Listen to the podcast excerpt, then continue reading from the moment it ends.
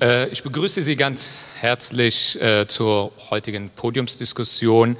Wie kann uns das Erinnern in einer vielfältigen Gesellschaft gelingen im Rahmen des Projekts Muslim Debate 2.0? Gesellschaft gemeinsam gestalten. Äh, Muslim Debate 2.0 ist ein Projekt der Alhambra Gesellschaft, was im Rahmen der Deutschen Islamkonferenz vom Bundesministerium des Inneren und vor Heimat und vom Bundesamt für Migration und Flüchtlinge gefördert wird. Mein Name ist Eren Güvercin. Ich bin einer der Gründungsmitglieder der Alhambra Gesellschaft, die sich 2017 äh, gegründet äh, hat ähm, und äh, leite auch dieses Projekt Muslim Debate 2.0. Ähm, was ist Muslim Debate 2.0? Mit dem Projekt Muslim Debate 2.0 haben wir uns zum Ziel gesetzt, neue Anstöße für innermuslimische Diskurse äh, zu setzen, aber diese auch für die Gesellschaft äh, sichtbarer zu machen und vor allem auch den Austausch zwischen äh, muslimischen und nicht-muslimischen zivilgesellschaftlichen Akteure zu vertiefen. Und im Rahmen dieses Projekts organisieren wir ähm, nicht öffentliche Wochenendtagungen, wo wir ganz unterschiedliche zivilgesellschaftliche und politische Akteure zusammenbringen, um einerseits innermuslimische Themen und Kontroversen zu debattieren, aber auch gesamtgesellschaftliche Fragen und Herausforderungen zu behandeln. Im Anschluss an diese nicht öffentlichen ähm, äh, Wochenendtagungen gibt es dann auch öffentliche Podiumsdiskussionen wie heute Abend, um eben diese Debatten nicht nur in einem Art Safe Space stattfinden zu lassen, sondern diese auch äh, in die Öffentlichkeit zu tragen. Das ist, glaube ich, ein sehr wichtiger Aspekt, gerade in diesen Zeiten. Und in unserer letzten Tagung vor einigen Wochen haben wir uns mit dem Thema 30 Jahre Sivas, 30 Jahre Solingen, wie können Alevitinnen und Sunnitinnen in Deutschland eine gemeinsame Erinnerungskultur entwickeln, ähm, zum Thema gehabt. Und wir haben das, äh, uns für dieses Thema entschieden, weil ähm, äh, sowohl der rassistische Brandanschlag in Solingen als auch äh, das anti-alevitische Pogrom in Sivas beides 1993 stattgefunden hat und äh, dementsprechend äh, einige Wochen im Abstand der 30. Gedenktag dieser beiden Ereignisse war. Und wir haben in dieser Tagung es geschafft, ganz unterschiedliche Alevitinnen und Sunnitinnen äh, ein Wochenende zusammenzubringen, um, um, um die, über diese ja, traumatischen Erfahrungen und, und äh, sehr emotionalen ähm, äh, Thema dann auch äh, sich auszutauschen und ins Gespräch zu kommen. Weil insbesondere der anti-alevitische Rassismus ist auch in großen Teilen der muslimischen Community hier in, bei uns in Deutschland ein Thema, was sehr gerne verdrängt wird, worüber sehr selten gesprochen wird und was quasi auch ein Tabuthema ist.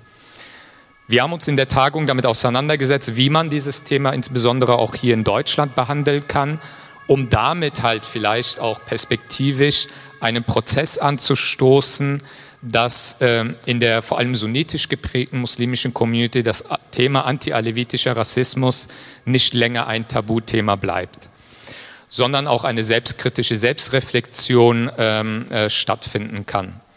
Pogrome wie in Sivas und rassistische Haltungen innerhalb der muslimischen Community gegen Alevitinnen selbstkritisch aufzuarbeiten und eine klare Haltung auch dazu einzunehmen, ist uns, unseres Erachtens ein äh, sehr wichtiges äh, Themenfeld, wo wir uns auch engagieren wollen. Ich freue mich äh, sehr darüber, dass wir ähm, für dieses sehr wichtige Thema und, für diese heutige Podiumsdiskussion so wertvolle Podiumsgäste gewinnen konnten, um gemeinsam darüber zu diskutieren, wie das Erinnern in einer vielfältigen Gesellschaft gelingen kann und was auch die unterschiedlichen Herkunftskontexte, Rassismen, religiösen und kulturellen Bezüge auch mit einbezieht. Ähm, zunächst möchte ich ganz kurz die Podiumsmitdiskutantinnen äh, kurz vorstellen. Ähm, auf meiner rechten Seite begrüße ich ganz Frau ganz herzlich Frau Professor Dr. Özen Oda von der Touro University Berlin. Sie ist Medienpsychologin und beschäftigt sich mit Antisemitismus in sozialen Medien, Empowerment äh, benachteiligter sozialer Gruppen im Netz, mit kollektiver Selbstwirksamkeit und politischer Handlungsfähigkeit anhand sozialer Medien sowie Gruppenidentitäten im digitalen Raum. Liebe Frau Oda, vielen Dank, dass Sie heute Abend unser Gast sind.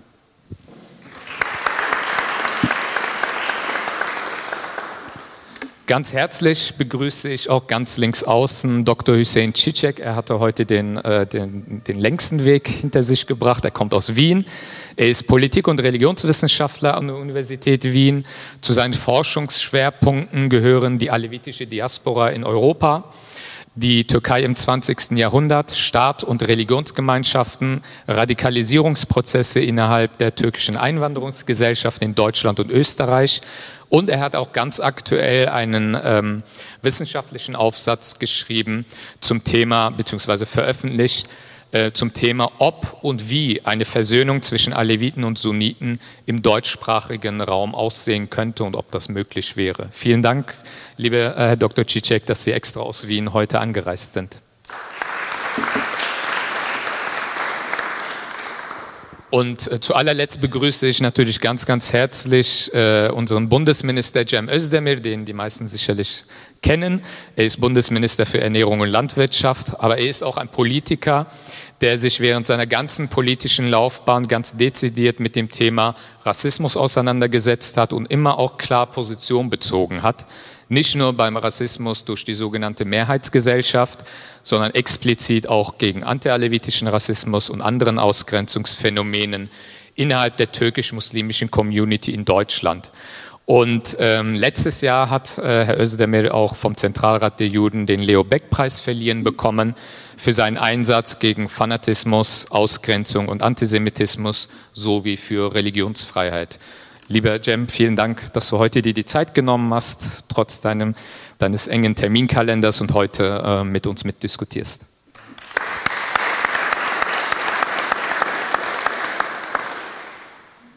Nach der kurzen äh, Begrüßung und Einführung ähm, möchte ich mit einer persönlichen Frage starten.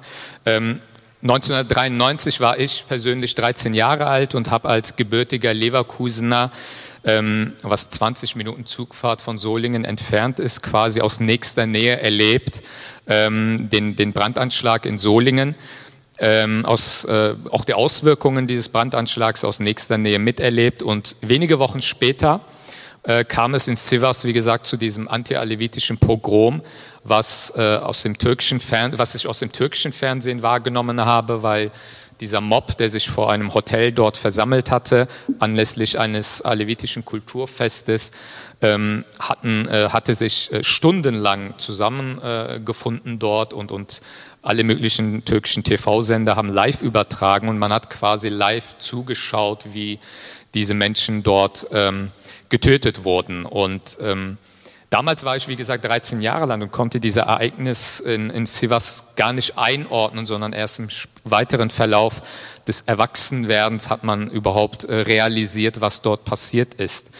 Ähm, zum Einstieg möchte ich äh, meinen Podiumsgästen die Frage stellen, ähm, wie haben Sie persönlich sowohl den Anschlag in Solingen als auch das Pogrom in Sivas 1993 wahrgenommen und was für Auswirkungen hatte Sivas und Solingen auf Sie ganz persönlich? Vielleicht mit Frau Professor Oda würde ich anfangen und äh, über diesen persönlichen Eindruck oder, oder Reflexion darüber. Dankeschön. Erstmal ganz herzlichen Dank für die Einladung. Es ist mir eine Ehre, hier zu sein. Ähm, was äh, meine persönliche Geschichte angeht äh, mit diesem Vorfall, kann ich vielleicht auch ganz persönlich einfach davon von meiner Migrationsgeschichte erzählen, denke ich. Ich bin mit sieben Jahren nach Deutschland gekommen, das war 1980 und meine Eltern sind als intellektuelle Familie nach Deutschland migriert.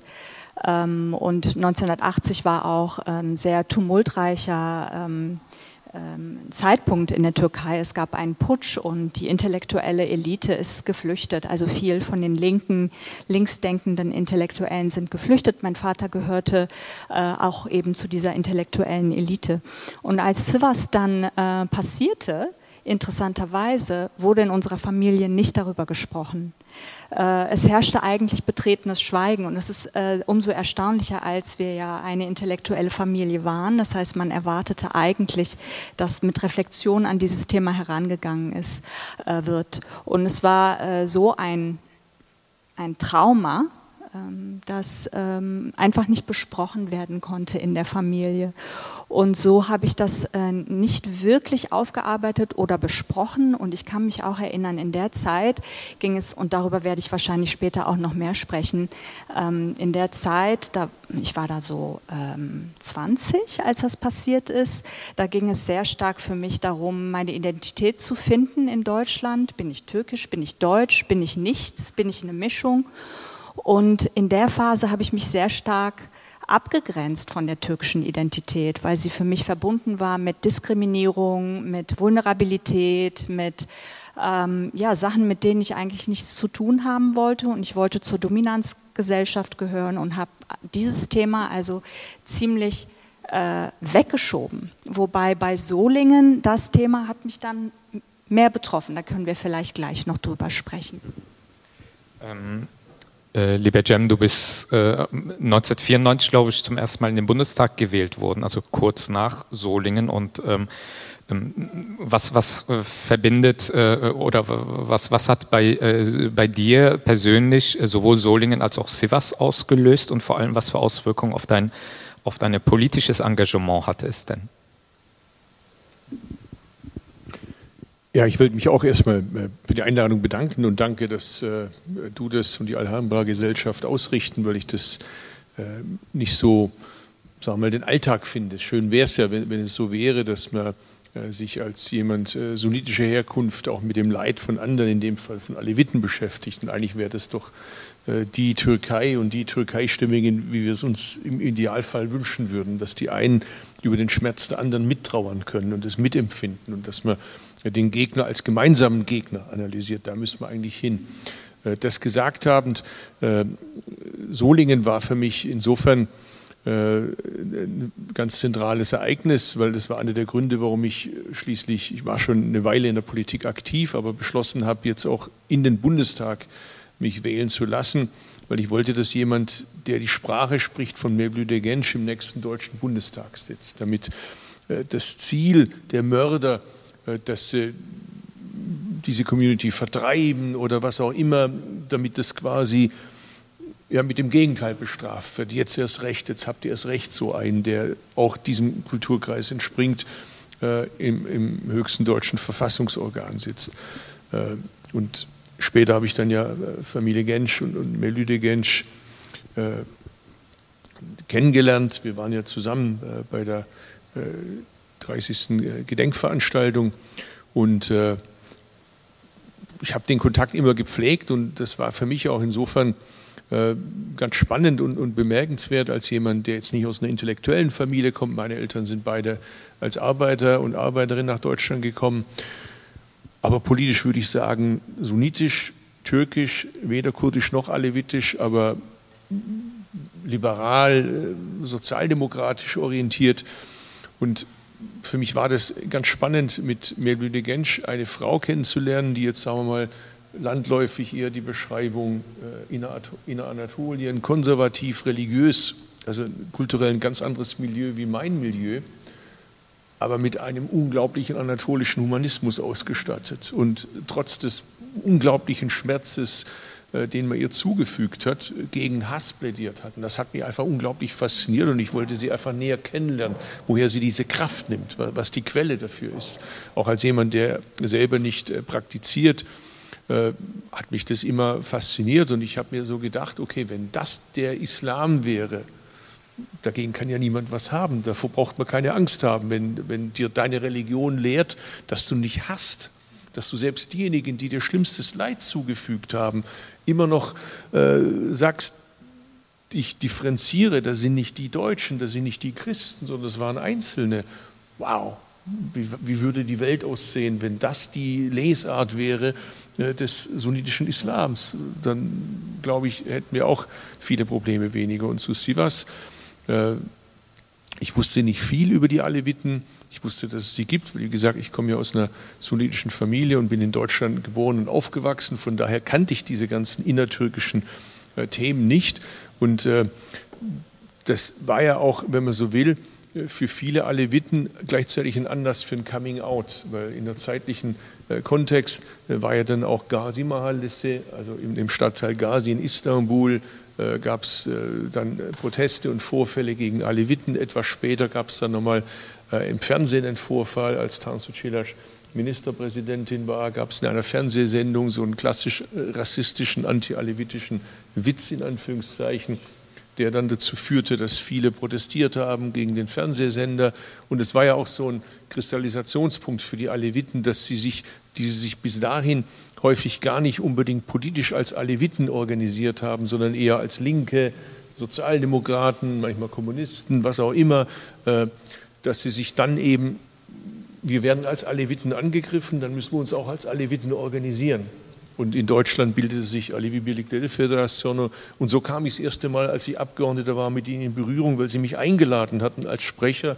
Und es ist ja nicht schlecht, wenn man irgendwo eingeladen wird, dass man sich ein bisschen vorbereitet und weiß, wer sie sind. Und so las ich zum ersten Mal mehr über die Aleviten und redete dann auch auf deren Veranstaltungen.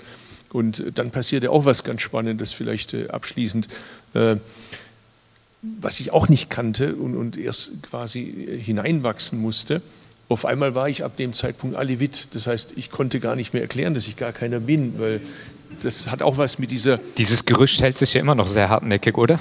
Ja, ich bin, glaube ich, Frau, schwul, Alevit, Kurde und Christ. Und, und auch ein bisschen Jude. Äh, was ich alles übrigens nicht als Beleidigung empfinde, nur dass das äh, klar ist. Äh, und das hat, ich, das hat mich immer fasziniert, woher kommt das? Und meine Erklärung war dann, ähm, so hat es mir mein Vater mal versucht zu erklären, äh, weißt du, wir kennen das nur so, dass man sich für die eigenen Leute einsetzt. Das heißt, als Sunnit setze ich mich für die Rechte von Sunniten ein, als Alevit setze ich mich für die Rechte von Aleviten ein, als Linker für Linke. Und, aber dass das Menschsein ja dadurch gekennzeichnet ist, dass ich mich auch für die einsetze, äh, denen ich zufälligerweise nicht angehöre. Äh, und die Rechte ja universal definiert werden und nicht nach äh, Konfession, Religion oder ethnischen Zugehörigkeiten, das ist ja im Prinzip der Zivilisationsschritt der Aufklärung. Ähm, das konnte man da, glaube ich, ganz gut ablesen. Insofern ähm, war beides für mich sehr prägend und ist es bis heute. Ähm, Lieber Hussein, du beschäftigst dich ja sehr ähm, intensiv mit der alevitischen Diaspora, gerade im deutschsprachigen Raum.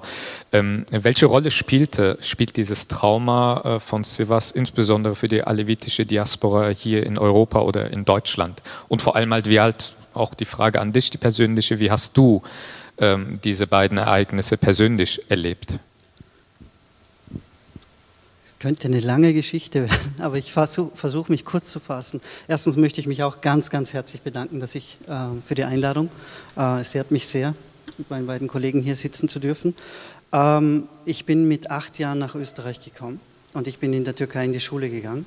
Und eines der ersten Erinnerungen von mir war, dass die Mama zu mir gesagt hat, pass auf, du kommst nicht nach Hause, bevor du einmal zurückgeschlagen hast, wenn du von Sunniten geschlagen wirst.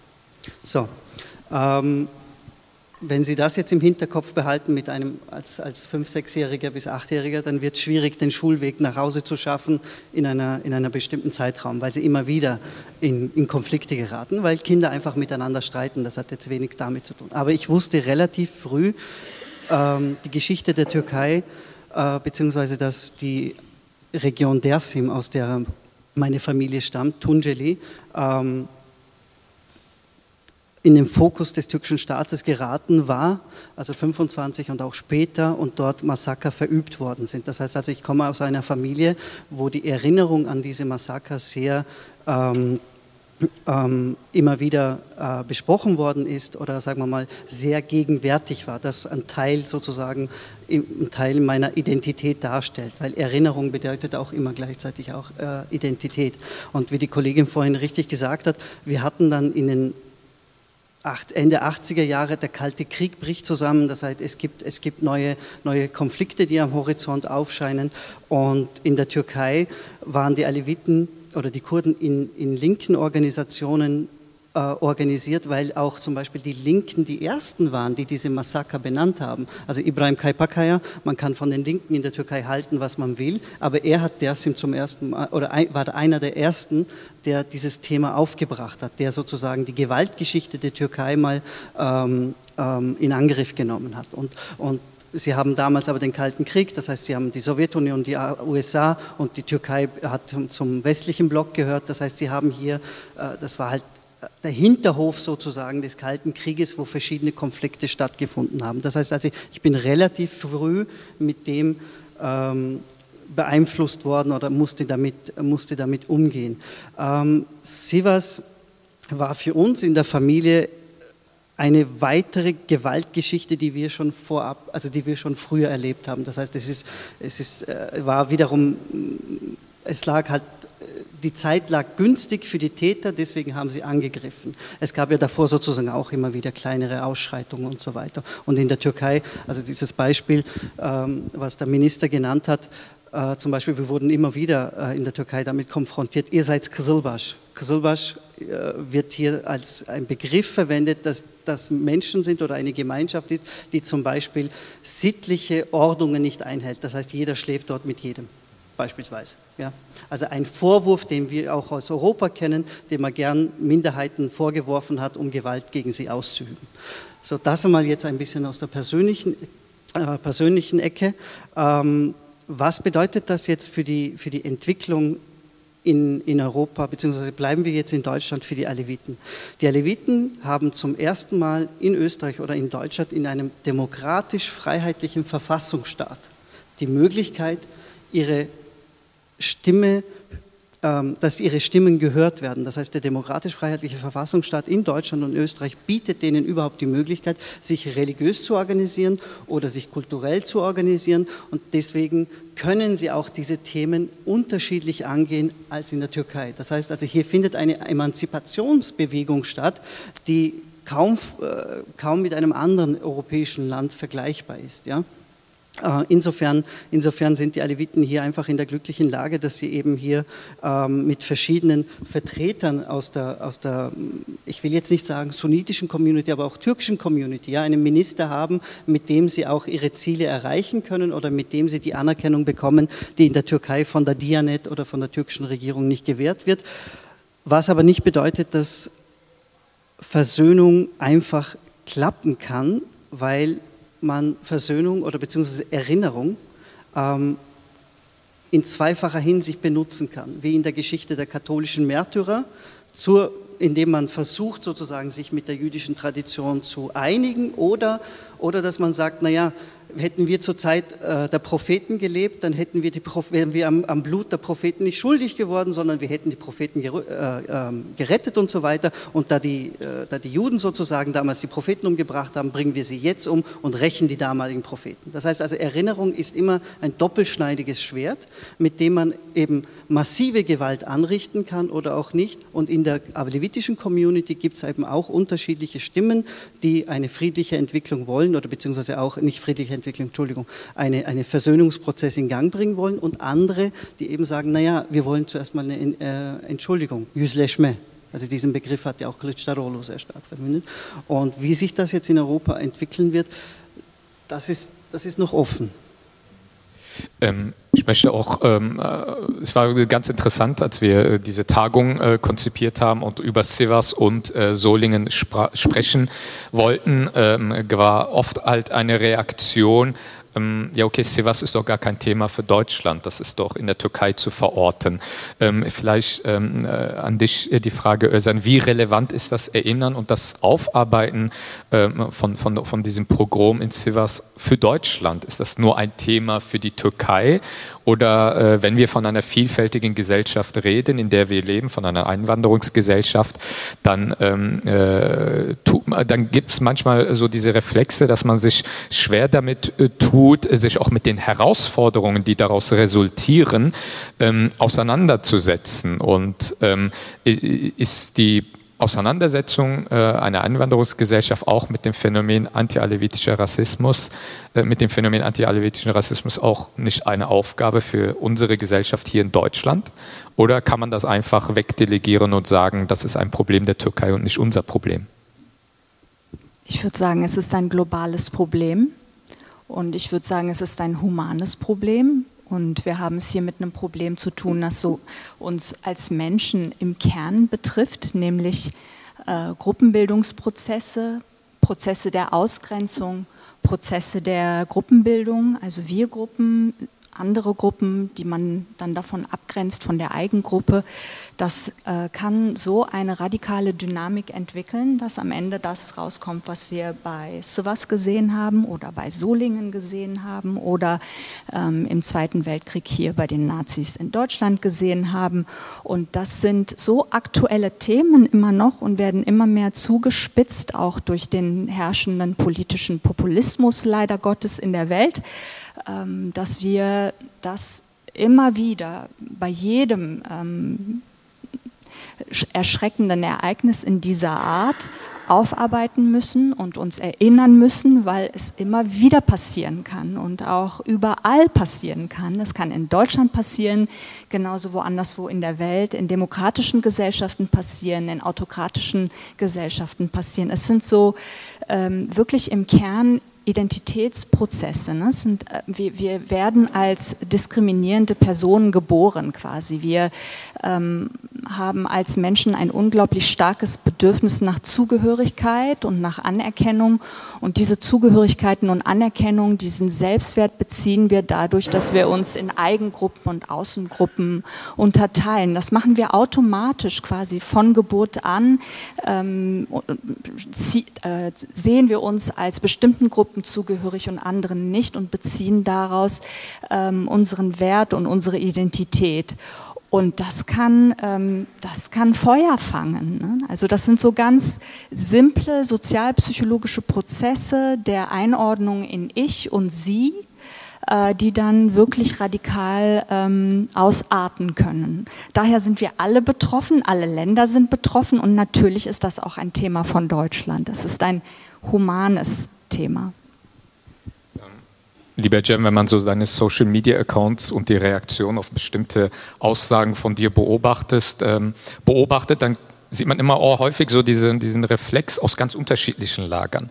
Ähm, sowohl bei türkisch nationalistischen Akteuren, die, äh, wenn Cem Özdemir sich mal wieder über ähm, äh, die türkeistämmige Community in Deutschland äußert oder über gesellschaftlich-politische Entwicklung in der Türkei, gibt es immer so diese Reaktion aus dieser Bubble, ähm, du bist deutscher Politiker, kümmere dich doch um Deutschland. Aber es gibt auch ähm, aus der in Anführungsstrichen Mehrheitsgesellschaft auch manchmal so bestimmte Reflexe. Ja, warum müssen wir uns denn mit diesen Themen beschäftigen? Äh, wie zum Beispiel, das ist ein Beispiel unter vielen, anti-alevitischer Rassismus. Man, man merkt manchmal von Seiten der Mehrheitsgesellschaft auch, äh, dass man sich mit diesen problematischen Facetten gar nicht auseinandersetzen will und so tut, als ob das nicht auch eine Realität bei uns in unserer Gesellschaft hat, sondern das ist ein Türkei-Thema und wir mischen uns da nicht ein.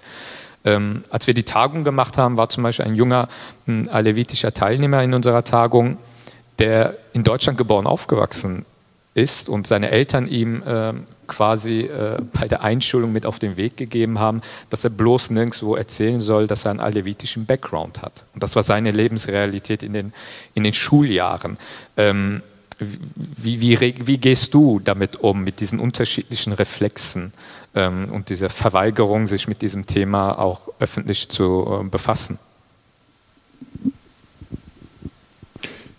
Ich will nur mal kurz daran erinnern, äh, was, was die Vorgeschichte von Sivas war. Da haben wir jetzt noch gar nicht drüber geredet. Die Vorgeschichte war ja, äh, dass Aziz Nessin, äh, der damals noch lebte, großer Satiriker, damals weltweit gelesen, Bücher in viele Sprachen übersetzt und äh, nach dem Putsch 1980 einer der ersten und einzigen, der sich getraut hatte, äh, seine Stimme zu erheben, weil er eben aus einer sehr staatstragenden Familie ursprünglich kam, Militär, äh, quasi gegen den Putschistengeneral sich auszusprechen. Ich erinnere mich daran, Es gab eine Einladung für einen Empfang für Künstler und er sagte, da kann er nicht hin, das kann er ja dem General nicht zumuten, dass jemand wie er kommt und er müsse ihm gar die Hand schütteln. Das hat mir gut gefallen, diese Antwort.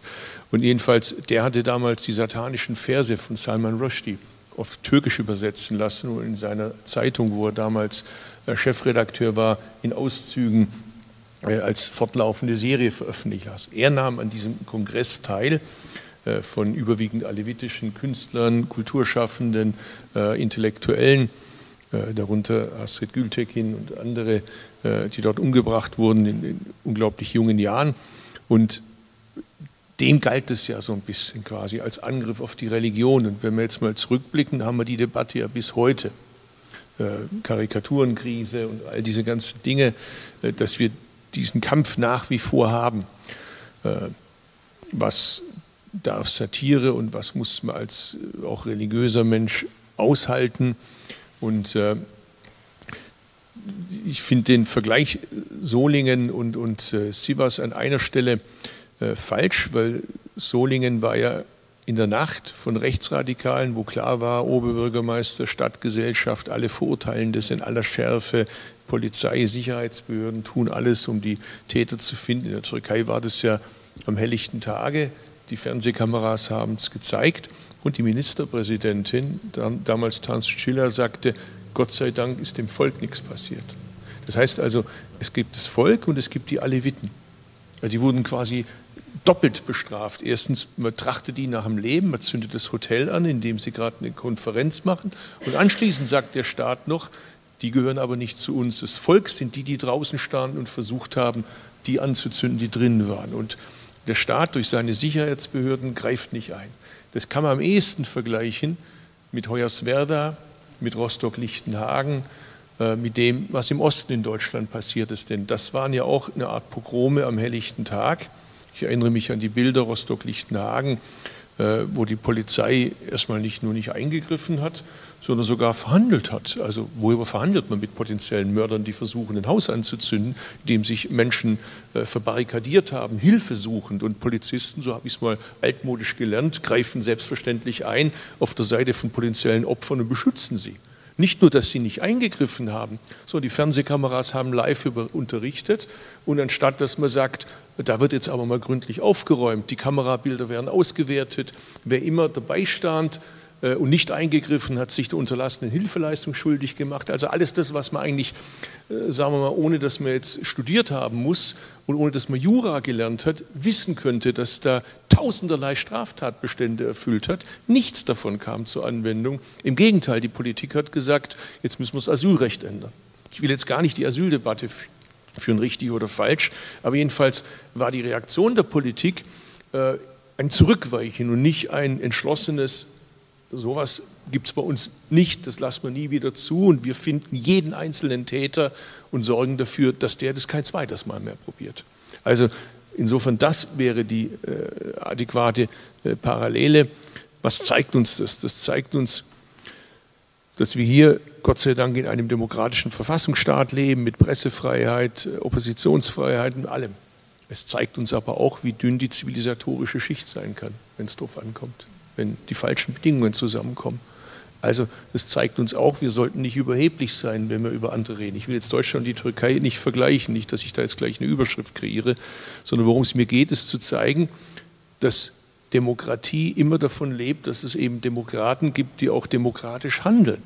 Also äh, eine Polizei, die ihren Job nicht macht, da kannst du die besten Gesetze haben, es nützt dir nichts. Politiker, äh, die nicht entschieden rote Linien und das Einhalten von Gesetzen einfordern und beim, bei Zuwiderhandlung sagen, so nicht, Freunde, und zwar egal welche Partei, was nützt dir die beste Verfassung der Welt, wenn Politiker diese Verfassung außer Kraft setzen? Medien, die einfach darüber berichten und nicht äh, sagen, wir werden hier gerade Zeuge äh, eines der schlimmsten Verbrechen nach dem Nationalsozialismus und machen Sondersendungen und fordern, äh, dass da was passiert wofür brauche ich dann freie Medien, wenn sie dann, wenn sie gebraucht werden, ihren Job nicht vernünftig machen? Also die besten Institutionen, äh, siehe die Trump-Wahl in den USA, nützen dir nicht sehr viel, wenn die, die für den Schutz der Institutionen zuständig sind und für die Gesetze, äh, vorübergehend eine Amnesie befällt. Und das ist so meine Erfahrung daraus gewesen, was ich äh, mit mir nehme, äh, dass wir das Thema angehen müssen. Das andere ist ja das, äh, was ihr bei Alhambra großartig macht äh, und andere sicher auch, äh, dass wir eben versuchen müssen, den Schmerz des anderen auch zu unserem Schmerz zu machen und das gegenseitige Zuhören und das äh, Empathiefähigkeit lernen. Das ist, glaube ich, eine der wesentlichsten, Bedingungen in der Demokratie, damit sie funktioniert, dass ich eben äh, ohne einer bestimmten Volksgruppe anzugehören, auch meine Stimme erhebe, wenn sie angegriffen werden. Wenn mein Nachbar angegriffen wird, äh, mit dem ich sonst nichts zu tun habe, dann habe ich mich gefälligst vor sein Haus zu stellen. Das ist das, was ich gelernt habe von meinen großartigen äh, deutschen Geschichtslehrern als Lehre aus dem Nationalsozialismus. Damals haben viele nicht eingegriffen, als ihre jüdischen Nachbarn abgeholt wurden. Und wenn wir jetzt quasi wieder sagen, der Schmerz des anderen ist nicht mein Schmerz und wenn der angegriffen wird, werde ich nicht angegriffen, dann hätten wir nichts daraus gelernt. Also das ist für mich in einem Satz zusammengefasst eigentlich äh, der Exzerp aus dem, was daraus folgt. Und äh, hier in Deutschland fällt uns das leichter, weil hier wird niemand bestraft dafür, dass er eine antifaschistische Gesinnung hat. Im Gegenteil, das ist quasi äh, der Grundwesensbestandteil unserer Verfassung. In der Türkei ist es wesentlich schwieriger, weil da kann es sein, dass du deinen Job verlierst, dass du das Land verlassen musst, dass du ins Gefängnis kommst, was auch immer. Also sollte man das auch wertschätzen, dass wir in Deutschland diese Möglichkeit haben, aber da muss man sie auch nutzen. Liebe Özden, du beschäftigst dich ja äh, in deiner Arbeit auch mit äh, kollektiven Identitäten und ähm, äh, Gruppenidentitäten. Wenn man gerade im, äh, in der türkischen Community hier in Deutschland bestimmte Themen thematisiert. Ich meine, Cem hat da sicherlich die eine oder andere Erfahrung auch gemacht, Kontext Armenien, Genozid, Resolution. Also gerade bei diesen Themen Armenien, Genozid, ähm, anti-alevitischer Rassismus, auch ähm, ähm, ähm die, ähm, äh, die kurdische Frage äh, und äh, wenn, wenn wenn man als sich als türkeistämmiger Mensch zu diesen Themen auch öffentlich wahrnehmbar äußert, gibt es immer bestimmte Reflexe. Man äh, kann sehr schnell in die Schublade Vaterlandsverräter geraten und diese Dynamiken und Mechanismen wirken ja auch bei uns in äh, in den Milieus der türkeistämmigen Menschen, auch hier in der deutschen Diaspora quasi. Ähm, was sind, was sind die Gründe für diese Reaktion, für diese Reflexe, die ja auch milieuübergreifend beobacht, zu beobachten sind? Die, die, die sieht man in säkularen Milieus, in religiös geprägten Milieus, in nationalistisch geprägten Milieus, teilweise sogar in linken Milieus, äh, wenn es äh, auch, auch die kritische Auseinandersetzung mit Atatürk zum Beispiel geht und so. Das sind alles äh, so, so Triggerpunkte, die äh, sehr unterschiedliche äh, Milieus in der türkeistämmigen Community triggern. Wa was ist die Grundlage dafür? Was ist der Grund dafür? Und vor allem, ähm, wie, wie kann man das durchbrechen? Wie, wie, wie siehst du das? Vielen Dank für die Frage. Ich finde die total spannend. Ich weiß gar nicht, ob ich sie beantworten kann, aber ich habe natürlich ähm, ein paar Gedanken dazu. Ähm, ich denke, dass, und ich bin dann, ich komme wieder zurück zum Thema Identität. Ich spreche immer wieder über das Gleiche. Aber ich glaube, im Kern geht es wieder um Gruppenidentitäten. Und diese Gruppenidentitäten, die halten im Kern zusammen dadurch, dass es geteilte Normen gibt. Und ähm, es gibt viele, die auf diese Gruppennormen drauf gucken, dass die auch eingehalten werden. Ne? Und innerhalb der türkischen Community, was, was ist das überhaupt? Die türkische Community ist ja kein monolithisches Konstrukt. Ne? Es gibt so viele Unter- und Sub- Gruppen von der türkischen Community.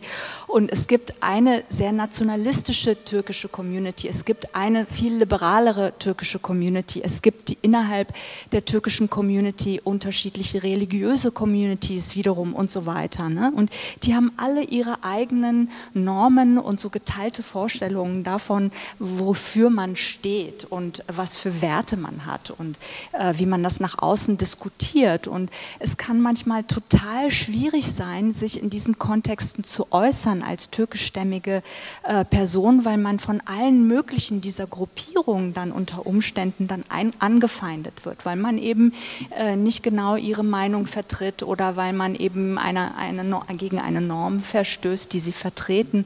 Und das passiert aber natürlich nicht nur innerhalb der türkischen Community, das passiert überhaupt generell. Das ist so ein Identitätsding, äh, was einfach mit allen möglichen Gruppierungen wieder so im Kern des Menschen verankert ist. Und es ist unglaublich schwierig, weil wenn man äh, zu etwas steht, dann äh, bezieht man immer, immer wieder Position innerhalb von Gruppen. Ne? Und dann wird von diesen Gruppen erwartet, dass man bestimmte Positionen vertritt.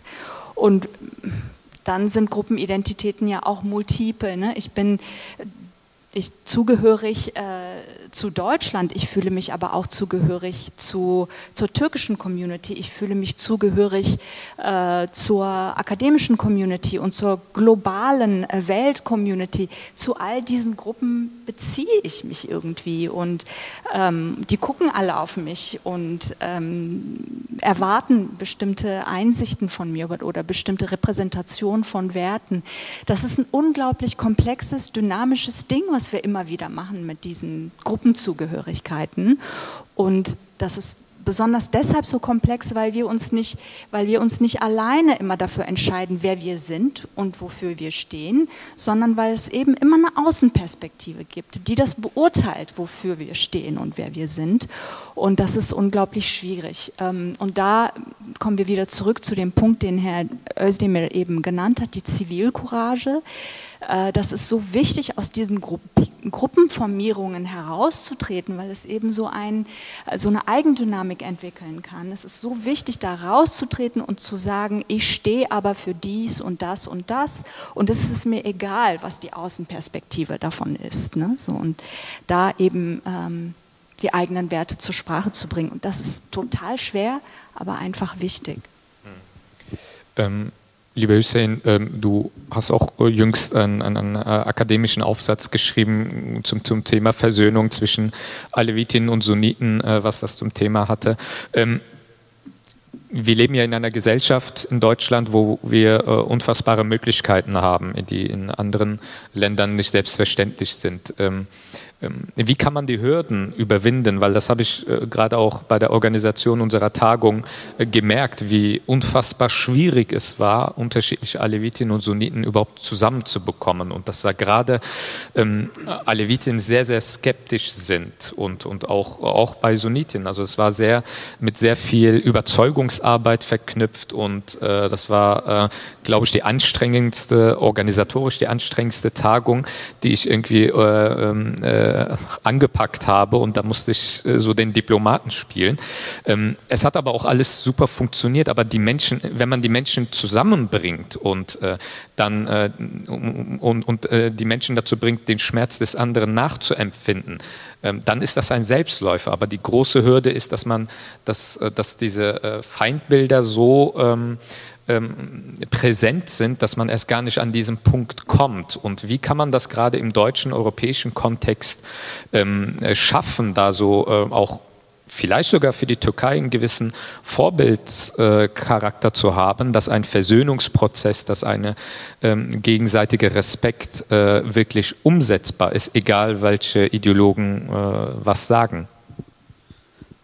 Ähm, wir haben in Bonn ein äh, Forschungszentrum etabliert, das sich genau diesem Thema widmet, ähm, weil dieses Thema einfach ein, ein, ein sehr wichtiges ist und, und aus keiner Gesellschaft wegzudenken ist. Wir, wir, leben hier in Europa oder beziehungsweise wir leben in einer Welt, die ja ähm, nationalstaatlich geprägt ist. Und wenn man die, die Geschichte anschaut, wie diese Nationalstaaten entstanden sind, dann war eine Idee ganz vorderst, ja, Homogenität. Ja? Und diese Homogenität basiert auf einem Begriff, der geht auf mich zurück, und das ist illusionäre Realitätskonstruktionen. Ja? Illusionäre Realitätskonstruktion ist, dass ich davon ausgehe, ja, dass 80 Millionen Deutsche so fühlen wie ich und deswegen sind sie auf meiner Seite. Völliger Blödsinn. Ne? Also wie man, wie man, das so schön bei uns in Österreich sagt. Ähm, das ist nicht der Fall. Aber dieses, dieses, dieses vorgestellte Gefühl, ja, diese, diese, dieses, und Identität ist ja nichts anderes. Identität ist bis, bis zu einem gewissen Punkt nichts anderes als etwas Vorgestelltes, weil ich glaube, dass hinter mir eben diese 80 Millionen sind oder mehr.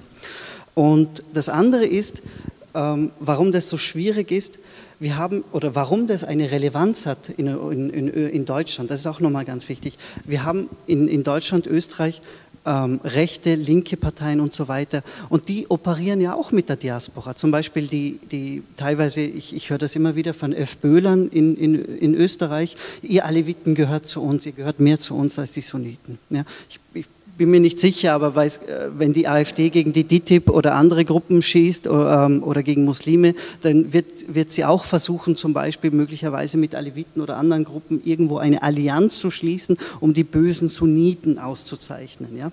Das heißt also, wir haben, um das zurückzukommen, wir haben in verschiedenen Gemeinschaften aufgrund der Gewalterlebnisse ähm, äh, wo die Menschen, also wo die Menschen nicht direkt erlebt haben, sondern aus ihrer Geschichte kennen, eben diese Sichtweise, naja, auch wenn ein paar Sunniten sozusagen oder Aleviten mit uns arbeiten und, und unsere Religion genauso ausführen wie wir, irgendwo im tiefsten Herzen sind sie eigentlich gegen uns. Das heißt also, diese, diese Vorurteile sind sehr stark im Raum. Und ich muss, ich muss ja auch, ähm, also ich habe äh, Kollegen aus der, aus der, aus der Gülen-Bewegung. Und nach dem Putsch, also nach, nach dem, was in 2016 passiert ist, sind einige von denen an mich herangetreten und gesagt, wir wissen jetzt eigentlich mehr wie türkisch-linke Gruppen oder Aleviten oder kurdische Gruppen sich in der Türkei gefühlt haben müssen, als bevor das Ganze passiert ist. Das heißt also, der türkische Staat hat hier willkürlich Leute festgenommen oder inhaftiert, ohne irgendeinen Prozess zu machen oder ähm, äh, oder überhaupt äh, äh, nach der Untersuchungshaft, als sie nichts in der Hand erhalten, wieder freizulassen. Das heißt also, wir haben in Deutschland nicht, also die wichtigste, das wichtigste Tool oder das wichtigste Werkzeug, was wir in Deutschland haben im demokratisch Freiheiten- und Verfassungsstaat, ist, dass wir die Leute an einen Tisch bringen, dass sie miteinander reden, nicht damit sie sich danach einig werden, aber damit wir die Reibungspunkte kennen. Das heißt, in dem Moment, wenn wir wissen, wo der Schuh drückt bei den einzelnen Gruppen, dann können wir darauf eingehen und wir müssen das auch akzeptieren, dass gewisse Gruppen unversöhnlich sein werden, dass sie gar nicht darauf aus sind, sie zu versöhnen. Ja? Und ich meine, ich, ich, ich komme aus der Türkei, habe die alevitisch-kurdische sozusagen Geschichte, die ich zu tragen habe, dann bin ich in Österreich aufgewachsen. Ähm, wo ich dann die österreichische nationalsozialistische Geschichte noch mitzutragen habe. Äh, ich bin gelernter Maurer meine wichtigsten Ausbilder waren Neonazis. Auf der Baustelle, ja, das waren Neonazis. Ja? Das heißt auch, äh, also wie gesagt, ich bin durch und durch immer wieder mit dem Thema in, in, in, in, in Begegnung und das Einzige, was hier, wo ich sagen würde, also nicht das Einzige, aber das Wichtigste ist eben, diese Diskussion überhaupt anzuregen, weil da müssen die Leute Position beziehen. Ja? Und wenn sie nicht Position beziehen, kann man natürlich fragen, warum. Und dann muss man schauen, wer sitzt dann in der zweiten, dritten Reihe, mit dem man sozusagen die Gespräche führen kann. Und ich finde, dass in Europa die Islamdebatte, also ich freue mich über diese ganzen Diskussionen, die können Sie in den Golfstaaten nicht führen. Die können Sie in anderen Regionen nicht führen, sondern die können Sie eher hier führen, einen kritischen Tafsirzugang. Ähm, einen kritischen Tafsirzugang, einen kritischen Hadith-Zugang und so weiter. Und es werden einfach neue Perspektiven eröffnet. Und auch die alevitische Theologie, die muss sich jetzt auch die Frage stellen, ja, wie positionieren wir uns? Ja, zu sagen, wir sind humanistisch ist eine Sache, aber was sagen denn die Quellen? Sind die wirklich ganz humanistisch? Ist die alevitische Theologie gegenüber der Frau wirklich so liberal? Was sagen denn die alevitischen Narrative? Hat die jemand schon mal gelesen? Ja, schauen wir mal, was da rauskommt. Ich hatte mich nur gemeldet, ich war nicht als Unterbrechung äh, gedacht, ähm, nämlich der Punkt, dass wir hier ja die Möglichkeit haben, mit runden Tischen uns zu unterhalten. Das stimmt natürlich, aber es war auch schon mal besser. Die Situation, die Verschärfung in der Türkei wirkt sich ja direkt auch hier aus über die Medien. Äh, wir schauen nicht mehr dasselbe Fernsehen, wir lesen nicht dieselben Zeitungen, wenn wir überhaupt noch Zeitungen lesen. Äh, und das führt natürlich dazu, dass auch sowas wie hier ja nicht in der Breite der Gesellschaft stattfindet. Und das ist ein riesiges Problem. Da, wo wir noch zusammenkommen in den Schulen, würde es ja voraussetzen, dass wir Lehrer, Lehrerinnen haben und übrigens dann auch welche, die die Rückendeckung haben durch die Politik, durch die Schulleitung, Kultusminister, Kultusministerin, dass man zum Beispiel bei Antisemitismus nicht wegschaut, sondern äh, das zum Thema macht im Unterricht, bis zu dem Punkt, dass man sagt, okay, jetzt werden die Eltern in die Schule zitiert, wenn es gar nicht anders geht. Und im schlimmsten Fall verlässt nicht etwa das jüdische Kind die Schule, sondern umgekehrt diejenigen, die sich antisemitisch verhalten, damit sie es rumspricht. Dass der Staat das mit der Null-Toleranz-Politik nicht nur in irgendwelchen frommen Sonntagsreden meint, sondern wochentags auch praktiziert. Das tun wir, wenn wir ehrlich sind, nicht. Bei uns verlässt immer noch im Zweifelsfall eher das jüdische Kind die Schule, als dass es irgendwelche Konsequenzen gibt. Und ähnliches gilt natürlich, äh, wenn man äh, zu Recht äh, rechtsradikale Symbole brandmarkt, aber wenn jemand das MHP-Symbol der grauen Wölfe zeigt, passiert nichts. Es gibt einen einstimmigen Beschluss aus der letzten Legislaturperiode des Deutschen Bundestages. Ich weiß es deshalb, weil ich den Antrag selber maßgeblich vorangetrieben habe, die Ülkücüler zu verbieten. Äh, ich gehöre der Regierung auch an, habe ich mir sagen lassen. Äh, mir wäre jetzt nicht bekannt, dass der Antrag bis jetzt umgesetzt worden wäre. Also auch da ist noch, wie sagt man neudeutsch, Room for Improvement. Äh, also es gibt schon auch so ein bisschen sich das Einrichten, wenn wir ehrlich sind. Meine, es lohnt sich ja mal zu schauen, die MHP-Anhänger gibt es schöne Artikel, da kann man das nachlesen, wie sie auch in deutschen Parteien zum Teil organisiert sind. Bei den Kommunalwahlen in Nordrhein-Westfalen, das konnte man ja nachlesen, gab es Kandidaten, die offen bekannt waren äh, als Befürworter des Regimes in der Türkei und dort äh, kandidiert haben bei der Partei mit dem C im Namen. Das muss man sich ja geben. Also das sind ja Anhänger einer Partei, die in der Türkei die letzten Kirchen zu Parkplätzen verwandeln oder zu Kuhstellen verwandeln, die letzten Urchristen vertreiben. Viele gibt es nicht mehr. Und gleichzeitig hier auf der Liste von einer Partei aufgestellt werden, die das C im Namen trägt. Ich meine, es entbehrt ja auch nicht einer gewissen Ironie, dass erst ein äh, nicht praktizierender sunnitischer Muslim kommen musste, damit der Völkermord am ältesten christlichen Volk äh, und die Mitverantwortung durch das Deutsche Kaiserreich im Deutschen Bundestag endlich Anerkennung findet. Das wäre sonst nicht passiert. Und von daher äh, glaube ich, müssen wir da schon auch ehrlich sein. Das ist viel schwieriger geworden.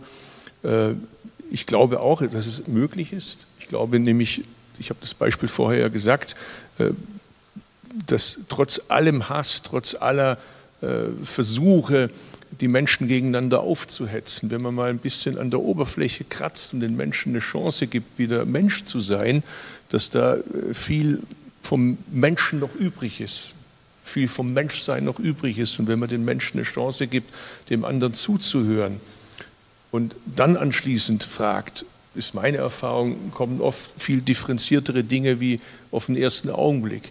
Und das fürchtet natürlich der Staat, das fürchtet Ankara. Ankara will nicht, dass sich alle Witten Sunniten zuhören. Ankara will nicht, dass Türken und Kurden ins Gespräch kommt. Ankara will auch nicht übrigens, dass Kurden und Kurden sprechen, weil da gibt es ja auch viele Unterschiede, äh, wie man zu den Heval-Freunden steht und so weiter. Ankara will auch nicht, dass religiöse und nicht religiöse Sunniten miteinander ins Gespräch kommen. Das ist alles nicht gewollt.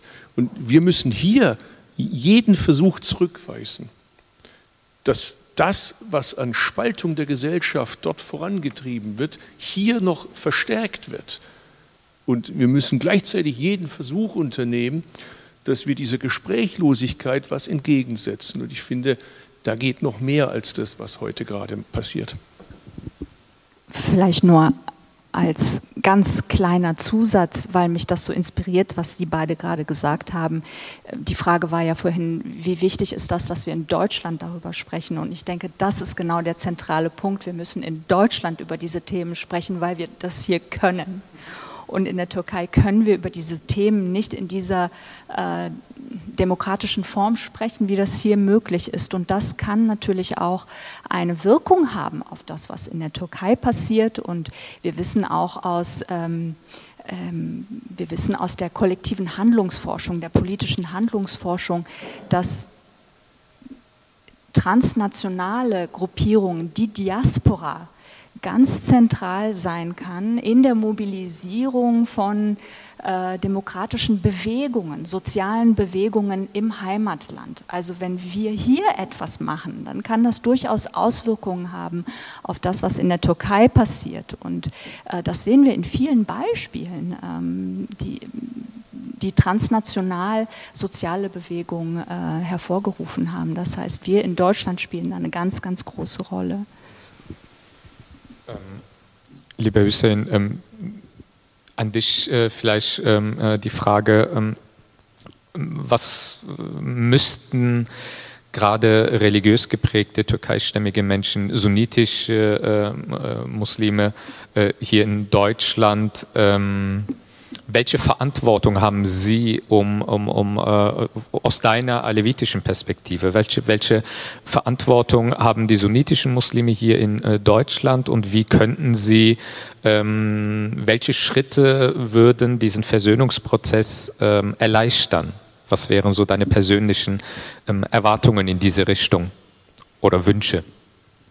Also in der, in der sunnitischen Theologie, ich gehe jetzt nicht auf die Rechtsschulen an und die, die komplexe Geschichte, ist ja die Perspektive, dass jeder Mensch eigentlich als Muslim, also ein Gottgläubiger, geboren wird und dann, je nachdem, in welche Familie er geboren wird, wird er dann jüdisch, christlich und so weiter erzogen. Das heißt also, man könnte jetzt das ein bisschen weiterspinnen und sagen, grundsätzlich sind alle ähm, von Gnade Gottes und die, die Vielheit ist ja von äh, Gott gewollt und Gott ist ja derjenige, der ja Gerechtigkeit schafft und, und gerecht handelt. Und wenn man ein gläubiger Muslim ist, muss man sozusagen ähm, schauen, wie jeder sozusagen zu reinem Recht kommt. Das wäre jetzt, wär jetzt diese wirklich, ähm, ja, dieser, dieser etwas über, wie soll ich sagen, etwas salopp formulierte, sagen wir mal, Perspektive.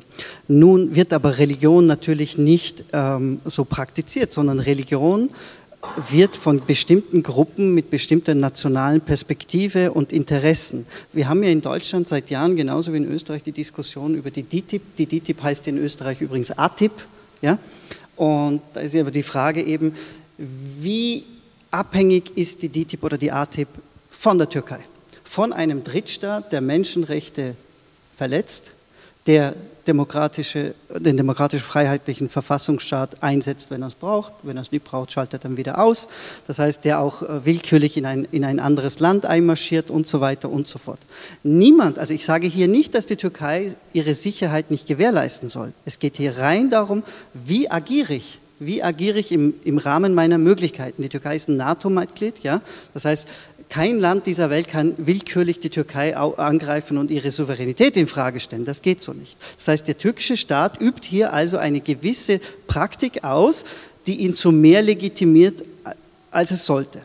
Und für, für, die DITIB, die DITIB ist ganz klar im Kontext des türkischen Nationalstaates, das heißt, sie, sie sie ist der Meinung, dass, der, dass, die Türkei meistens eben angegriffen wird, dass die Türkei äh, von, von Leuten angegriffen wird, die, die, die, die, es auflösen wollen und dass der türkische Islam genauso praktiziert werden muss, wie die Dianet das sagt. Das heißt also, jeder, der den sunnitischen Islam gemäß der Dianet nicht akzeptiert, ist kein Muslim und so weiter. Das heißt, wir haben viele Baustellen. Wenn wir diese alle Baustellen mal offenlegen, würde ich sagen, kann man einzelne Punkte mal herausnehmen und besprechen. Wann es dann zu einem Frieden führt, weiß ich nicht. In Deutschland gibt es aber die Möglichkeit, vergessen wir das nicht, also Türken, Kurden, äh, Aleviten oder wie auch immer, alle treffen sich immer wieder in geschlossenen Räumen. Was meine ich damit? In Schulen, im Militär, in in der Regierung oder beziehungsweise sie arbeiten für Deutschland. Und wenn sie für Deutschland arbeiten, müssen sie eine gewisse Position einhalten, sie müssen sich einander nähern und dieses genau Deutsch sein und für den deutschen Staat arbeiten und für die deutsche, sozusagen eine deutsche Identität anzueignen, könnte dabei helfen. Aber solange wir eben auch Organisationen haben, die ganz klar aus, äh, also sozusagen von ihre, ihre, ihre Handlungen sozusagen von, von Ankara ähm, äh, vorsetzen lassen, wird es schwierig. Ich meine, die, abgesehen von der DTIP haben wir natürlich auch die Miligörisch und so weiter und so weiter und so fort. Das heißt also, wir müssen hier wirklich im Kleineren anfangen und hoffen, dass, der, dass die Deutsche Islamkonferenz Glück, also nicht Glück, sondern äh, wirklich Erfolg hat, dass sie eben von diesen, von der Türkei oder von anderen Nationalstaaten oder islamische Institute das schaffen, dass die Muslime hier unabhängig einen, einen Islam leben können, der sich schon an die Tradition hält, aber nicht an die nationalstaatlichen Interessen.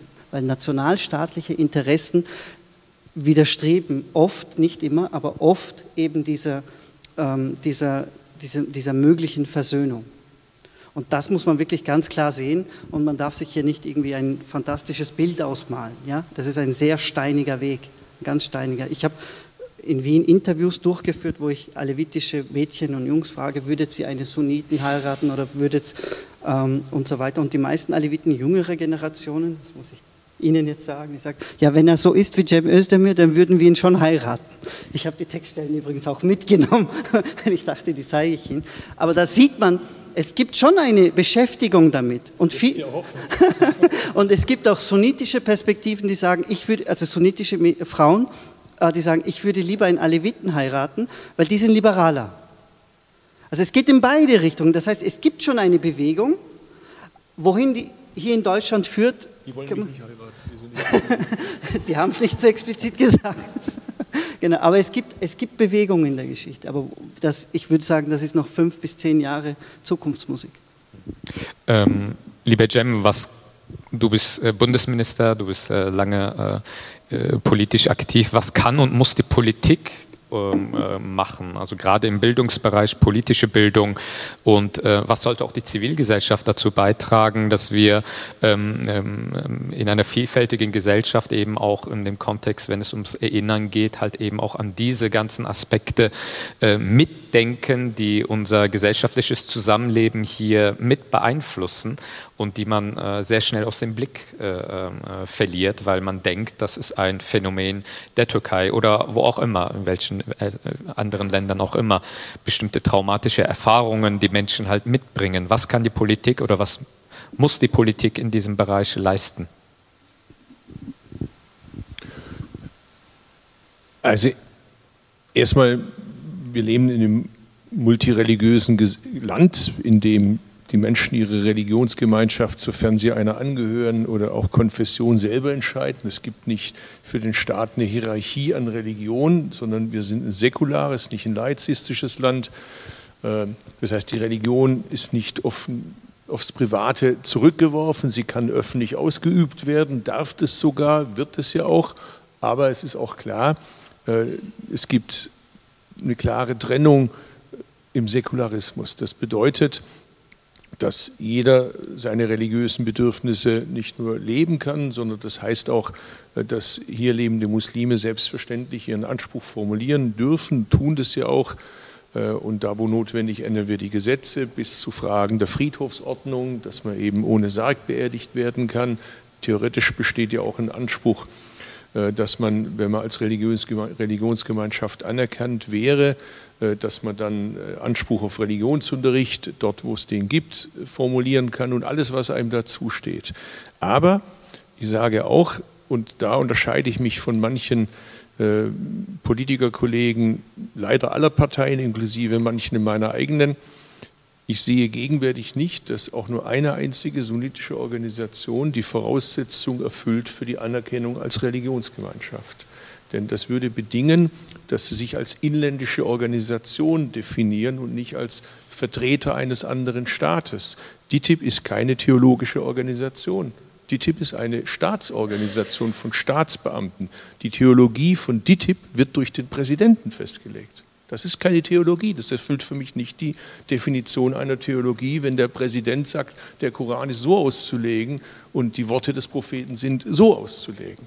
Das kann man gerne machen, das haben die Wähler in der Türkei zu entscheiden, ich nicht.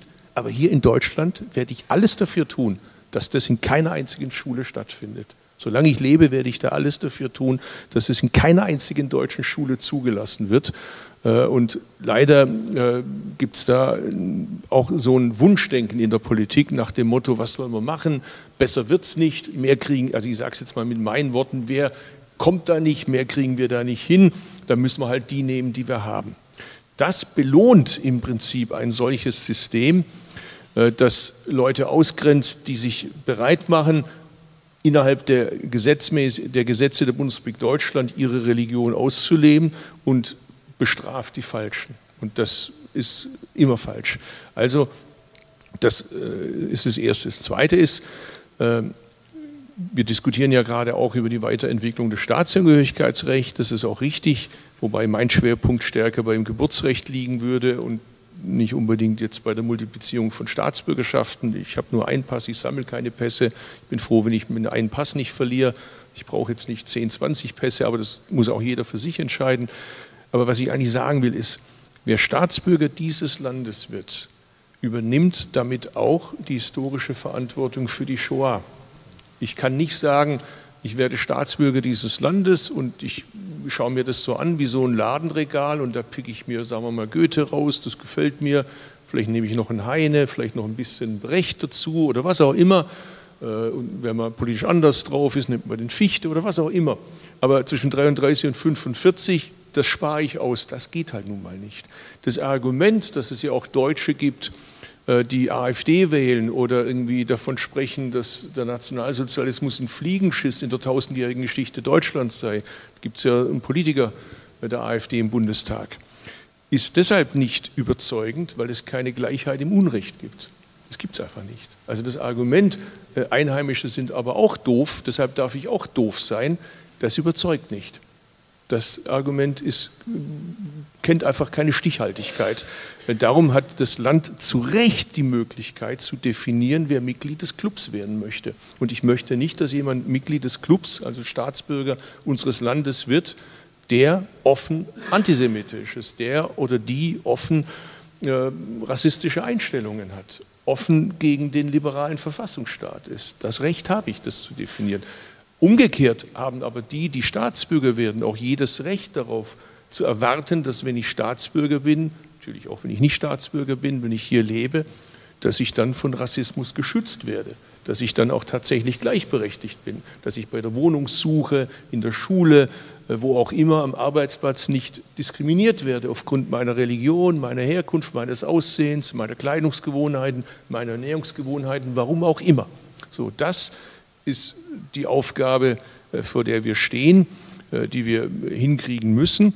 Es erfordert aber halt auch von uns in der Politik, dass wir äh, auch zum Beispiel im Islamdialog klar sagen gegenüber den Verbänden, dass wir gegenwärtig in ihrem Zustand nicht sehen, dass sie die Voraussetzungen für die Anerkennung erfüllen und dann eben definieren müssen, was die sind. Das kann man ja alles nachlesen und uns ein bisschen frei machen von der Naivität. Also das ist schon so, dass es einem körperliche Schmerzen bereiten kann, äh, wenn mir Leute erzählen, ich nenne jetzt bewusst keine Namen, äh, vor Ort, die DTIP-Leute sind anders im Land, äh, im Bundesland XYZ, mit denen wollen wir einen Staatsvertrag schließen und kaum hat man den geschlossen, werden die ausgetauscht durch andere ersetzen.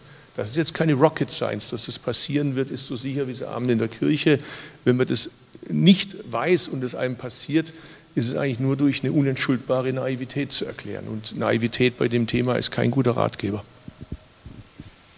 Ähm, liebe Özen, zum Abschluss auch die Frage an dich. Ähm, was würdest du ähm, erwarten, auch von der Politik und äh, aber auch von der Zivilgesellschaft? Wie kann man ähm, die Erinnerungskultur so gestalten, dass man halt eben auch die Themen, über die wir heute Abend gesprochen haben, ähm, mitdenkt? Welche Rolle spielt da zum Beispiel auch äh, Schule und die politische Bildung äh, als, als äh, Bereich? Was wären da deine Erwartungen? Vielleicht nimmt das ja Jem dann mit in die Kabinett mit. Das wäre schön. Äh, ja, das ist eine Frage, mit der ich mich beschäftige, seitdem ich in den akademischen Club eingetreten bin, ne, seit 2003, also seit 20 Jahren. Und ich habe eigentlich immer noch keine Antwort, genau was ich mir wünsche oder wie das auszusehen hat. Aber wir machen ein paar Sachen an der Tour University, die, finde ich, ganz lohnenswert sind, um äh, eben Gruppen zueinander zusammenzuführen, als sie voneinander zu trennen. Und das ist, dass wir immer wieder im Dialog miteinander sind, auch schwierige Themen miteinander besprechen. Wir sind eine kleine Universität mit 75 Nationen, äh, Studierenden aus 75 Nationen. Da sitzen drei und äh, machen gerade Fotos.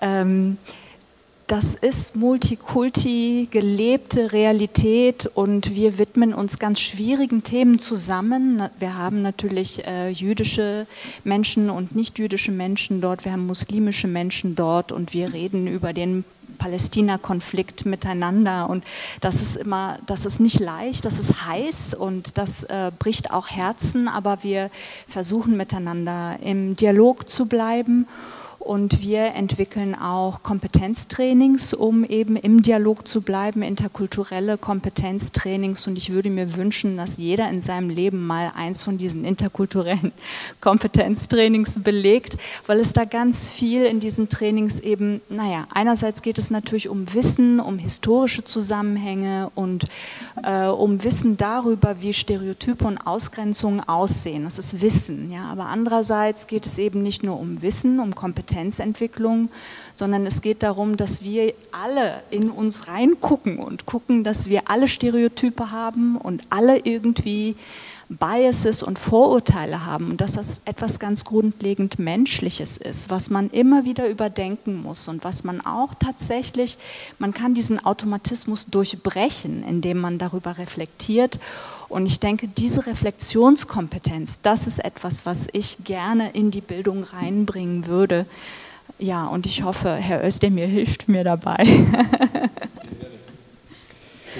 Wobei Koalitionsgespräche sind auch manchmal so was wie eine Art interkulturelles Training, muss ich sagen. Vielen Dank. Äh, äh, ich, äh, weil Herr Özdemir Cem gleich noch einen, im Anschluss einen Termin hat, ähm, muss ich auch pünktlich mit der Podiumsdiskussion ähm, die Podiumsdiskussion beenden, sonst ist sein Mitarbeiter böse auf mich. Ähm, vielen, vielen Dank, lieber Cem, dass du dir die Zeit genommen hast, heute über dieses wichtige Thema mit uns gemeinsam zu, zu diskutieren. Vielen Dank, lieber Hussein, extra aus Wien angereist. Vielen Dank, lieber Özan, für deinen Wert wertvollen ähm, Beitrag für die heutige Diskussion und vielen, vielen Dank, dass Sie heute auch heute zu Gast waren. Ähm, wir werden zwar Jam verabschieden, der muss zum nächsten Termin, aber wir sind gerne noch hier und äh, können, äh, Sie haben die Möglichkeiten mit den Podiumsteilnehmern, die noch hier sind, gerne sich auszutauschen und auch Fragen zu stellen und Kontakte äh, zu tauschen und Netzwerken. Vielen, vielen Dank.